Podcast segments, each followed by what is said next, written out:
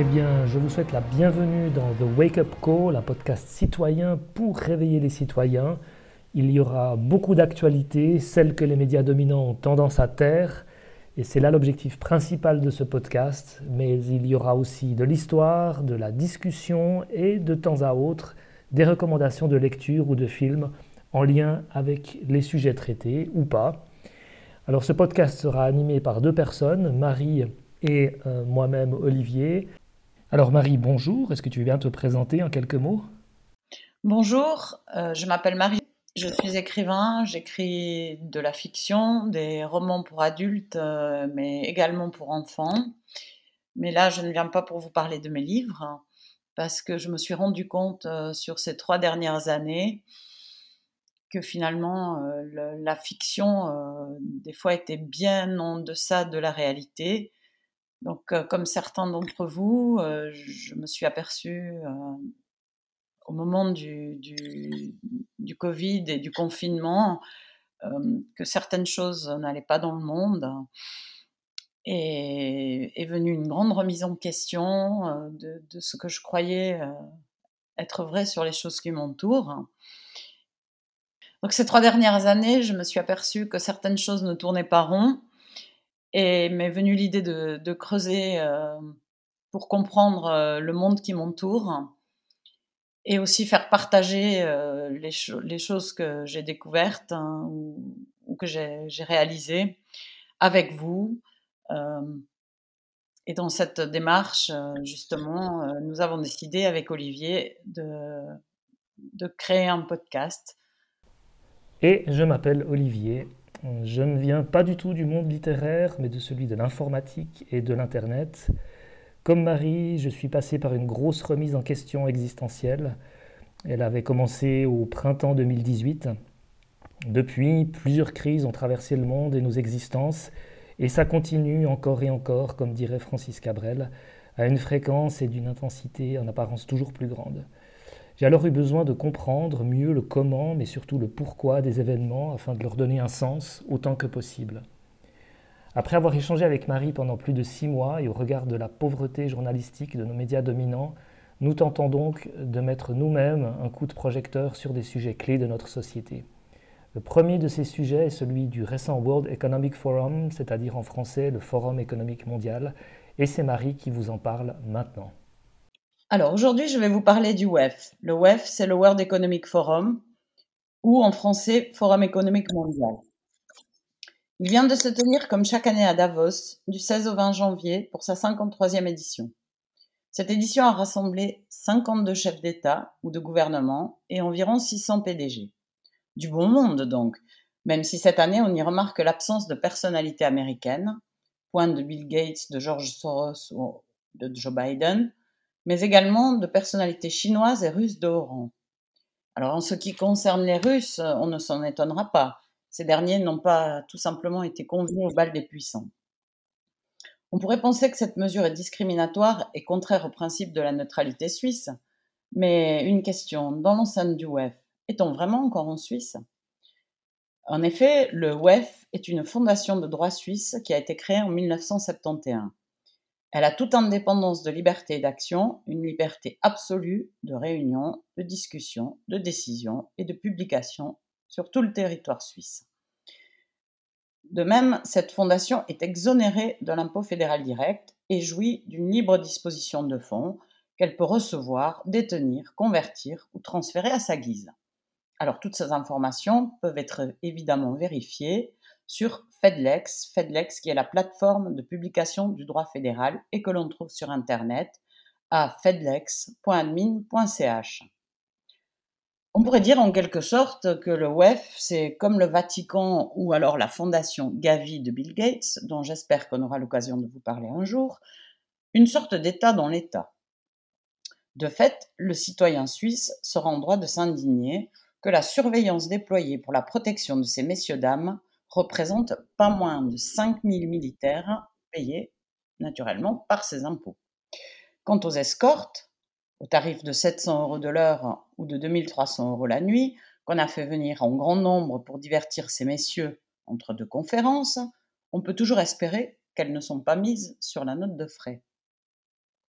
Alors pour vraiment comprendre ce qu'est le WEF et quelles sont les idéologies qui l'animent, il faudrait remonter jusqu'aux années 30, après la Grande Dépression qui a suivi le crash boursier de 1929 et à la naissance, à l'Université de Columbia, du mouvement technocratique qui proposait un nouvel ordre basé non plus sur la loi du marché, mais sur un système industriel et social dirigé par des experts techniques selon des directives scientifiques. Il faudrait également évoquer, entre les, années 1950 et 70, la création de divers think tanks, ou groupes de réflexion en français, tels que le Council on Foreign Relations, le groupe Bilderberg, le Club de Rome ou encore la Commission trilatérale.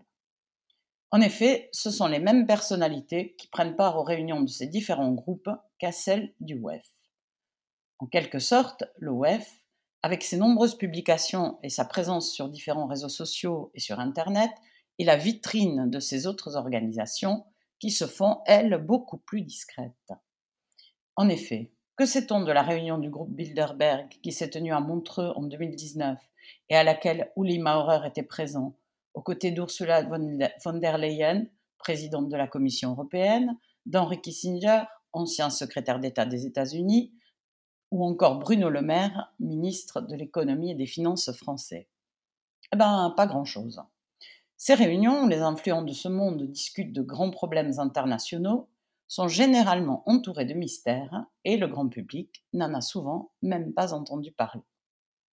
Mais revenons à nos moutons, c'est-à-dire au WEF, qui se veut plus transparent, lui, dans sa communication. Alors le WEF, c'est d'abord son fondateur, Klaus Schwab, un ingénieur et économiste allemand né en 1938 à Ravensburg en Allemagne. En 1971, il fonde le Symposium européen du management qui deviendra en 1987 le Forum économique mondial ou WEF. Alors pour la petite anecdote, relevons que M. Schwab a également été membre du comité directeur du groupe Bilderberg que j'évoquais tantôt. Donc comme vous voyez, c'est toujours les mêmes qui interviennent dans ces groupes. Alors, les mentors de Klaus Schwab euh, sont, de son propre aveu, Henry Kissinger, que j'ai déjà mentionné, qui lui a inculqué la notion de nouvel ordre mondial, ainsi que Maurice Strong, membre de la Fondation Rockefeller et également un des membres fondateurs du GIEC. GIEC, le groupe d'experts intergouvernemental sur l'évolution du climat. Au centre de l'idéologie du WEF se trouve la notion de développement durable qui débouche en 1992 sur l'agenda 2021 et en 2015 sur l'agenda 2030. Alors pour résumer, l'agenda 2030 se veut un plan d'action pour l'humanité, la planète et la prospérité qui définit 17 objectifs de développement durable tels que, je ne vais pas tous les nommer, éradiquer la pauvreté, éradiquer la faim, promouvoir la santé et le bien-être, une éducation de qualité, l'égalité des sexes, une énergie propre et un coût abordable, etc., etc. Sur le papier, naturellement, c'est magnifique. Comme l'a déclaré Klaus Schwab avec son fort accent teuton lors de l'ouverture du forum Davos 2022, The future is not just happening, the future is built by us. Le futur n'arrive pas comme ça, le futur est construit par nous. Nous n'étant évidemment pas nous les peuples, mais nous, les élites présentes à Davos. La démocratie n'est en effet pas le principal souci de Schwab et sa clique. Non, il faut se fier aux experts pour assurer le bien de tous, comme les technocrates des années 30 le préconisaient déjà. D'ailleurs, le WEF a la solution, dans une vidéo qui peut être trouvée sur, son site internet. Vous ne posséderez rien et vous serez heureux. On peut dès lors se poser légitimement la question, mais alors, qui possédera ce que nous ne posséderons plus? Nous avons pu constater un début de dépossession à l'œuvre pendant la crise Covid, que Klaus Schwab a vu, selon ses propres termes, comme une rare et étroite fenêtre d'opportunité pour réfléchir, réimaginer et réinitialiser notre monde. Covid-19, la grande réinitialisation, est d'ailleurs le livre écrit par Schwab, un ouvrage dans lequel il propose, en résumé, plus de surveillance, plus de gouvernement et plus de sacrifices. Nous l'avons constaté au travers de la réponse au Covid, qui a amené la disparition de beaucoup d'indépendants, de petites et moyennes entreprises, et la soumission de nos droits à un pass sanitaire. Et ce n'est pas fini, puisqu'au bout du chemin, il y a encore la suppression progressive du cash, l'accès à la santé et au déplacement comme récompense pour bonne conduite, en quelque sorte le fameux crédit social à la chinoise, entre autres joyeusetés. Tout cela serait-il un fantasme complotiste? Pour répondre à cette question, remontons aux sources, c'est-à-dire à ce qui est ressorti de cette édition 2023 du WEF. Observons et analysons ce qui a été dit et mettons-le en balance avec ce qui a été fait ou avec ce qui a été tu. Pour cela, reprenons dans le détail quelques interventions de certains invités du WEF 2023. Alors notamment, on y a vu deux experts, euh, sans doute venus avec les autres participants, dont l'un des mille jets privés qui ont pollué le ciel suisse pendant ces quelques jours, émettant un total de 9700 tonnes de CO2, soit l'équivalent des émissions de 350 000 voitures en une semaine, et ceci d'après les chiffres de Greenpeace International, nous parlaient non plus de crise du climat, mais de crise planétaire. Ils nous ont annoncé des extinctions de masse, des écosystèmes ébranlés, le futur de l'humanité compromis. Ils nous prédisent que si on continue les émissions à effet de serre, d'ici 2070, jusqu'à 3 milliards de personnes vivront dans des zones inhabitables.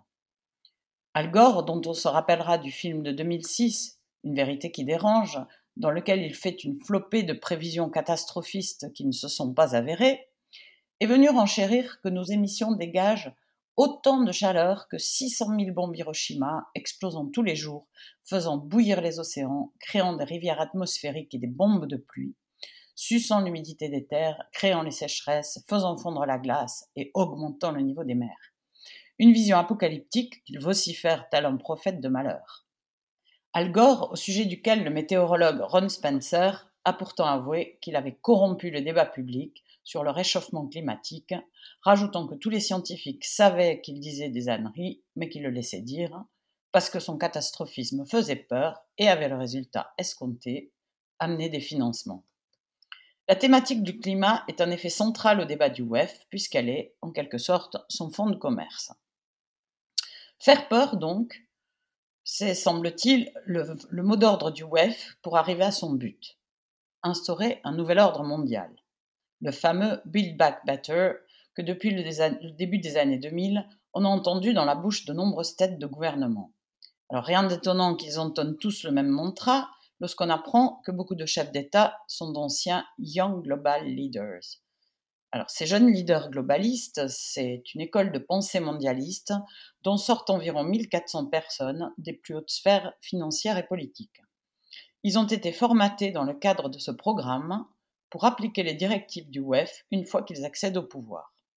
On peut citer parmi eux Emmanuel Macron, Justin Trudeau, Sanna Marin, présidente du Parti social-démocrate de Finlande, Mark Zuckerberg ou encore Jacinda Ardern, première ministre de Nouvelle-Zélande, qui a d'ailleurs annoncé sa démission pendant que se tenait le forum. Ces anciens Young Global Leaders ont un agenda commun qu'ils veulent nous imposer de gré ou de force.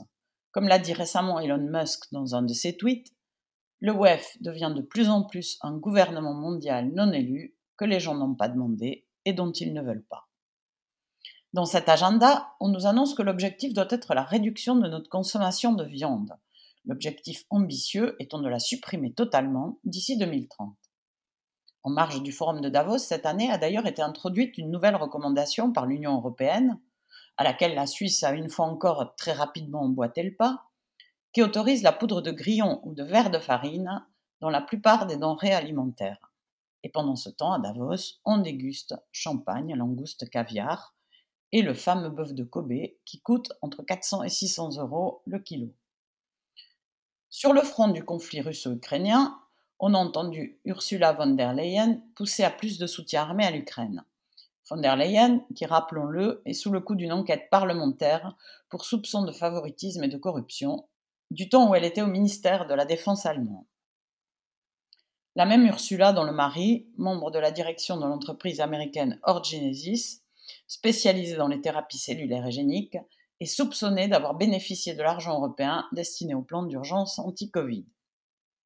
Au WEF, il y avait également Bruno Le Maire, le sinistre de l'économie et des finances françaises, qui est un habitué du WEF, et lui qui annonçait il y a peu de temps qu'il allait mettre l'économie russe à genoux.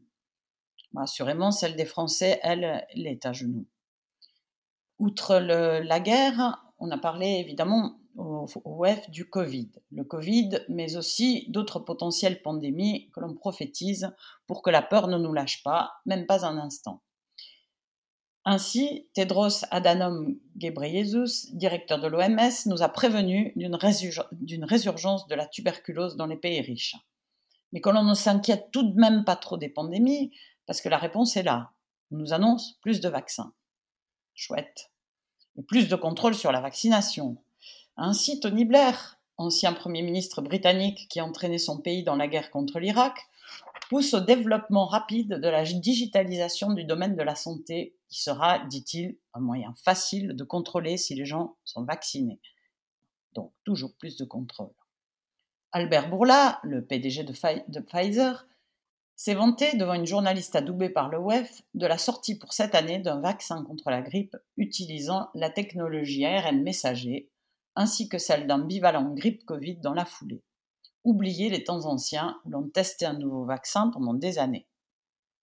En revanche, lorsqu'il s'est retrouvé confronté aux journalistes non accrédités du média Rebel News, le même Albert Bourla est resté muet comme une carpe devant les nombreuses questions légitimes ayant trait à l'efficacité ou aux effets secondaires du vaccin Covid.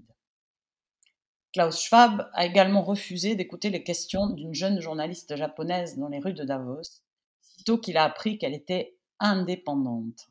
Décidément, les pontes de Davos n'aiment ni les médias non achetés, ni les questions qui fâchent. Alors, euh, bilan de cette édition euh, de Davos 2023, une édition plutôt en demi-teinte, où d'un côté, on pousse à plus de contrôle, plus de surveillance, plus de globalisation, plus de guerre contre la Russie, et ainsi qu'à une accélération de l'agenda 2030, mais où, de notre côté, on est bien obligé de constater une perte de confiance du public. La cause de cette méfiance, euh, les réseaux sociaux, qui véhicule toutes ces fake news qui rendent Klaus Schwab triste, si triste, ainsi qu'il l'a confié au fact-checker Julien Pain. Mais Richard Edelman, CEO d'une des plus grandes compagnies de relations publiques du monde, a la solution. Il demande aux entreprises privées de ne plus faire de publicité sur ces réseaux pour, je cite, priver d'oxygène les plateformes qui répandent la désinformation. Pour la petite anecdote, le WEF, de son côté, n'a eu aucun scrupule à inviter six influenceurs à Davos, qui atteignent ensemble plus de 230 millions de followers, parce que c'est bien connu, les influenceurs, eux, disent la vérité. Pour terminer sur une petite note d'espoir, mentionnons deux grains de sable qui font grincer l'engrenage du WEF. Tout d'abord, la question de la succession de Klaus Schwab. Même s'il se murmure des noms de successeurs tels que Christine Lagarde, la directrice de la Banque Centrale Européenne, ou encore Tony Blair, certains employés du WEF reprochent à Schwab de ne pas avoir élaboré de stratégie de succession et de, je cite, n'obéir qu'à ses propres règles. Ils estiment qu'il n'y a pas de futur pour le WEF après Klaus, pas seulement parce qu'il n'y a pas de successeur désigné clairement, mais parce que son conseil d'administration est un tel nid de vipères qu'ils vont se sauter à la gorge aussitôt qu'il passera l'arme à gauche. Bref, c'est la bonne ambiance à Davos. De plus, il semblerait qu'il y ait depuis quelques années des dissensions croissantes entre les, technocrates du WEF et les grands banquiers liés à la Fed, la Réserve fédérale, banque centrale des États-Unis. Leurs intérêts divergent de plus en plus et cela commence à se remarquer. Ainsi, Jérôme Powell, président de la Réserve fédérale depuis 2018, a annoncé que la Fed ne s'impliquera pas dans des politiques du changement climatique et qu'ils ne vont pas inciter les banques à prioriser des projets dits durables par rapport aux autres. Cette prise de distance par rapport aux objectifs du WEF est également marquée par la déclaration du PDG de la banque Morgan Stanley, James Gorman, qui a déclaré que Davos était devenu une chambre à écho, où chacun répète à l'autre ce qu'il a entendu de la personne précédente. Si les grands banquiers lâchent le WEF, on peut espérer que c'est pour eux, si ce n'est la fin des haricots, du moins le début de la fin. En tout cas, à Davos, cette bonne odeur qu'on sent dans l'air en ce moment, hmm, c'est peut-être celle du sapin. Alors voilà, nous en venons maintenant au deuxième sujet de ce premier podcast, qui est celui des Twitter Files, les fameux dossiers Twitter en français. Et comme c'est un sujet assez complexe et assez euh, étendu sur un, sur un long laps de temps, Je vais tout d'abord vous faire une introduction sur le contexte dans lequel on, se trouve pour que vous compreniez bien ce qui s'est passé. Twitter, comme tous les réseaux sociaux dominants, a en fait un long passé de censure de l'information. Ça a commencé évidemment avec la censure des contenus illégaux, ou en tout cas qui étaient considérés comme illégaux selon le droit américain, c'est-à-dire euh, des contenus qui sont liés à la pornographie, à la violence, au harcèlement, à l'incitation à la haine, etc.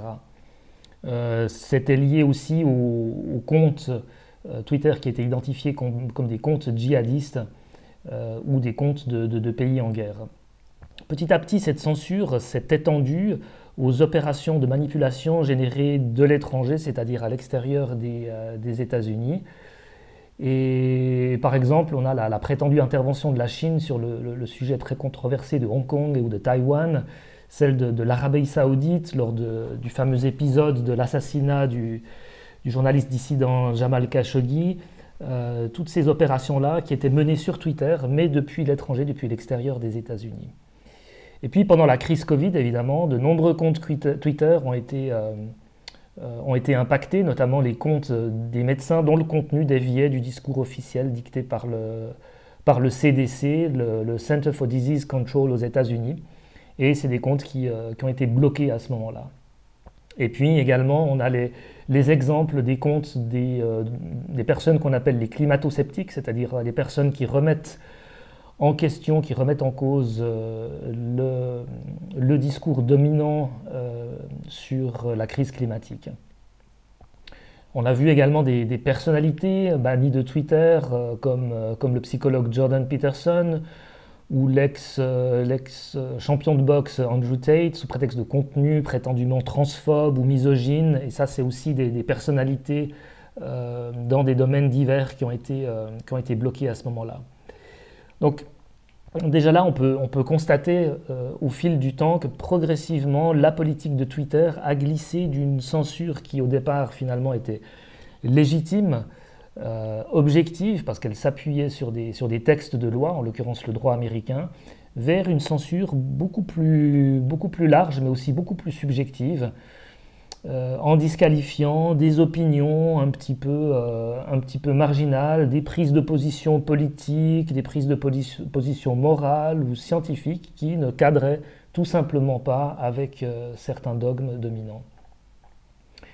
La politique de censure de Twitter, bien qu'elle ait été beaucoup contestée, passait jusque-là pour quelque chose d'inattaquable. En effet, Twitter, étant une entreprise privée, elle avait la liberté de définir elle-même les règles qu'elle souhaitait imposer à partir euh, du moment où les nouveaux utilisateurs les acceptaient au moment de leur inscription sur le réseau social.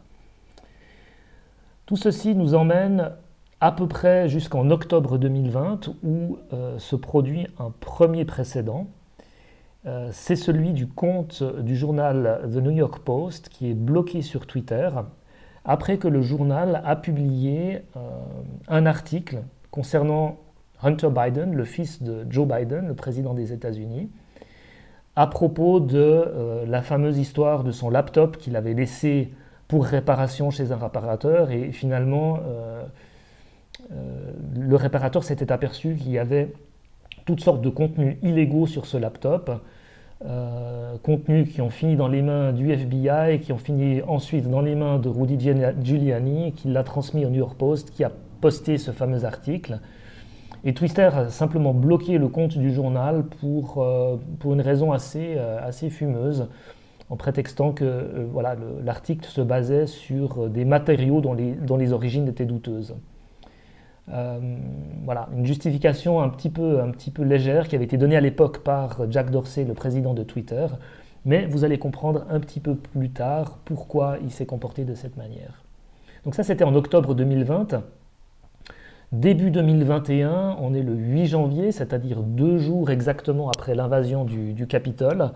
Euh, Twitter désactive, et là c'est un second précédent, désactive le compte euh, de Donald Trump euh, prétextant qu'il a, a, encouragé à l'insurrection contre, euh, contre, le Capitole. Alors l'éviction d'un président euh, ou d'un ex-président, en particulier celui des, États-Unis, est vraiment à ce moment-là une première mondiale. Elle est suivie dans les jours qui suivent par l'éviction de plusieurs soutiens de Trump, comme celle de Linwood, un des avocats de Donald Trump, celle du général Michael Flynn, aussi une personnalité du domaine militaire très très proche, on le sait, de, Donald Trump. Beaucoup de gens, évidemment, partout dans le monde, s'interrogent sur le bien fondé de, ces exclusions et on considère euh, en janvier 2021 que ce ne sont pas moins de 70 000, 70 000 comptes qui sont supprimés car ils diffusaient des informations euh, controversées. On passe à octobre 2022, à l'automne 2022. Euh, Elon Musk, bien connu maintenant, rachète les actions de Twitter pour un montant de 44 milliards de dollars et procède très rapidement à des changements importants. Dès le lendemain du rachat, il licencie toute la haute direction de l'entreprise, en commençant par le PGG, Parag Agrawal, le directeur financier, la directrice juridique et, la directrice de la politique d'entreprise, et également l'avocat général Sean Edgett. La semaine suivante, Elon Musk annonce par courriel une vague de licenciements et il va même jusqu'à bloquer l'accès au siège à l'ensemble des salariés. On considère que ce sont euh, à peu près 50% des effectifs, des effectifs, de Twitter qui ont, été, euh, qui ont été licenciés. La firme va se séparer aussi de plus de 4000 prestataires externes et va mettre fin également aux autorisations de, travail, de télétravail pardon, qui avaient été délivrées pendant la période du, du Covid. Euh, quelques temps après, on est, euh, on est en novembre, c'est plus précisément le 20 novembre 2022, euh, Donald Trump est réintégré, enfin le compte de, Donald Trump est, de nouveau accessible sur, sur Twitter, même s'il ne l'utilise plus. Et à partir du 23 novembre, le réseau social cesse d'appliquer son ancien règlement qui visait à lutter contre les informations trompeuses au sujet de la, pandémie Covid. Quand on parle d'informations trompeuses, on parle évidemment d'informations en contradiction avec le, narratif du gouvernement, c'est-à-dire que le gouvernement considère comme, comme trompeuses, le gouvernement américain. Plusieurs personnalités gouvernementales allemandes et françaises et plusieurs institutions internationales, les Nations Unies, la Commission européenne vont à ce moment-là lancer des avertissements à Twitter, plus particulièrement à Elon Musk, pour qu'il remette euh, en place une certaine censure. Euh, on sait qu'Elon Musk est un farouche défenseur de la liberté d'expression absolue, et donc là on voit qu'il y a des, des frictions assez importantes qui, commence à se faire sentir entre le nouveau PDG de Twitter et puis euh, les autorités du gouvernement américain, mais aussi de, la Commission européenne. La Commission européenne, d'ailleurs, qui va même menacer Elon Musk de sanctions s'il n'applique pas euh, une certaine politique de censure. En parallèle, on a toute une série d'autres personnalités précédemment bannies euh, du réseau social Twitter qui voient l'opportunité de, revenir sur le réseau social durant ce mois de novembre alors ce sont des personnalités telles que Jordan Peterson, par exemple, dont on a parlé précédemment, qui avait été banni pendant, plusieurs mois. Euh, on a le retour aussi des, euh, climato-sceptiques qui reviennent sur, euh, sur Twitter et qui, augmentent même fortement en nombre sur le réseau social dans les mois qui suivent le, rachat par, par, Elon Musk. et donc en, résumé, on a, on a vraiment cette, cette, cassure qui se produit au moment où Twitter euh, est racheté par Elon Musk, qui réactive assez rapidement tous les comptes qui avaient été bannis, ce qui, euh, ce qui fait de Twitter aujourd'hui un réseau social un petit peu à part, puisque très peu de censure y est euh, appliquée, contrairement aux autres réseaux sociaux tels que Facebook par exemple, où on a une censure extrêmement forte qui est ou YouTube par exemple, où on a toujours une censure extrêmement forte qui est appliquée notamment sur des sujets controversés comme, euh, comme le Covid, comme la vaccination, euh, comme la crise climatique, j'en passe, et des meilleurs. Voilà, j'arrête là pour cette première partie qui vous donne un petit peu le, contexte des Twitter Files. Et dans la deuxième partie, que vous pourrez découvrir dans notre prochain podcast, on rentrera dans le vif du sujet, c'est-à-dire le début des, des révélations des Twitter Files. Et nous terminons ce premier enregistrement, évidemment, en remerciant toutes celles et, toutes ceux, et tous ceux qui nous ont écoutés. N'hésitez pas à nous faire part de vos commentaires euh, sur notre site web directement wake-upcall.ch. Je vous laisse avec la petite euh, musique de fin, musique composée par Scott Buckley, un compositeur australien qui propose sa musique en téléchargement sous licence Creative Commons. Vous pouvez découvrir son travail sur son site web www.scottbuckley.com.au et je vous dis à la prochaine fois.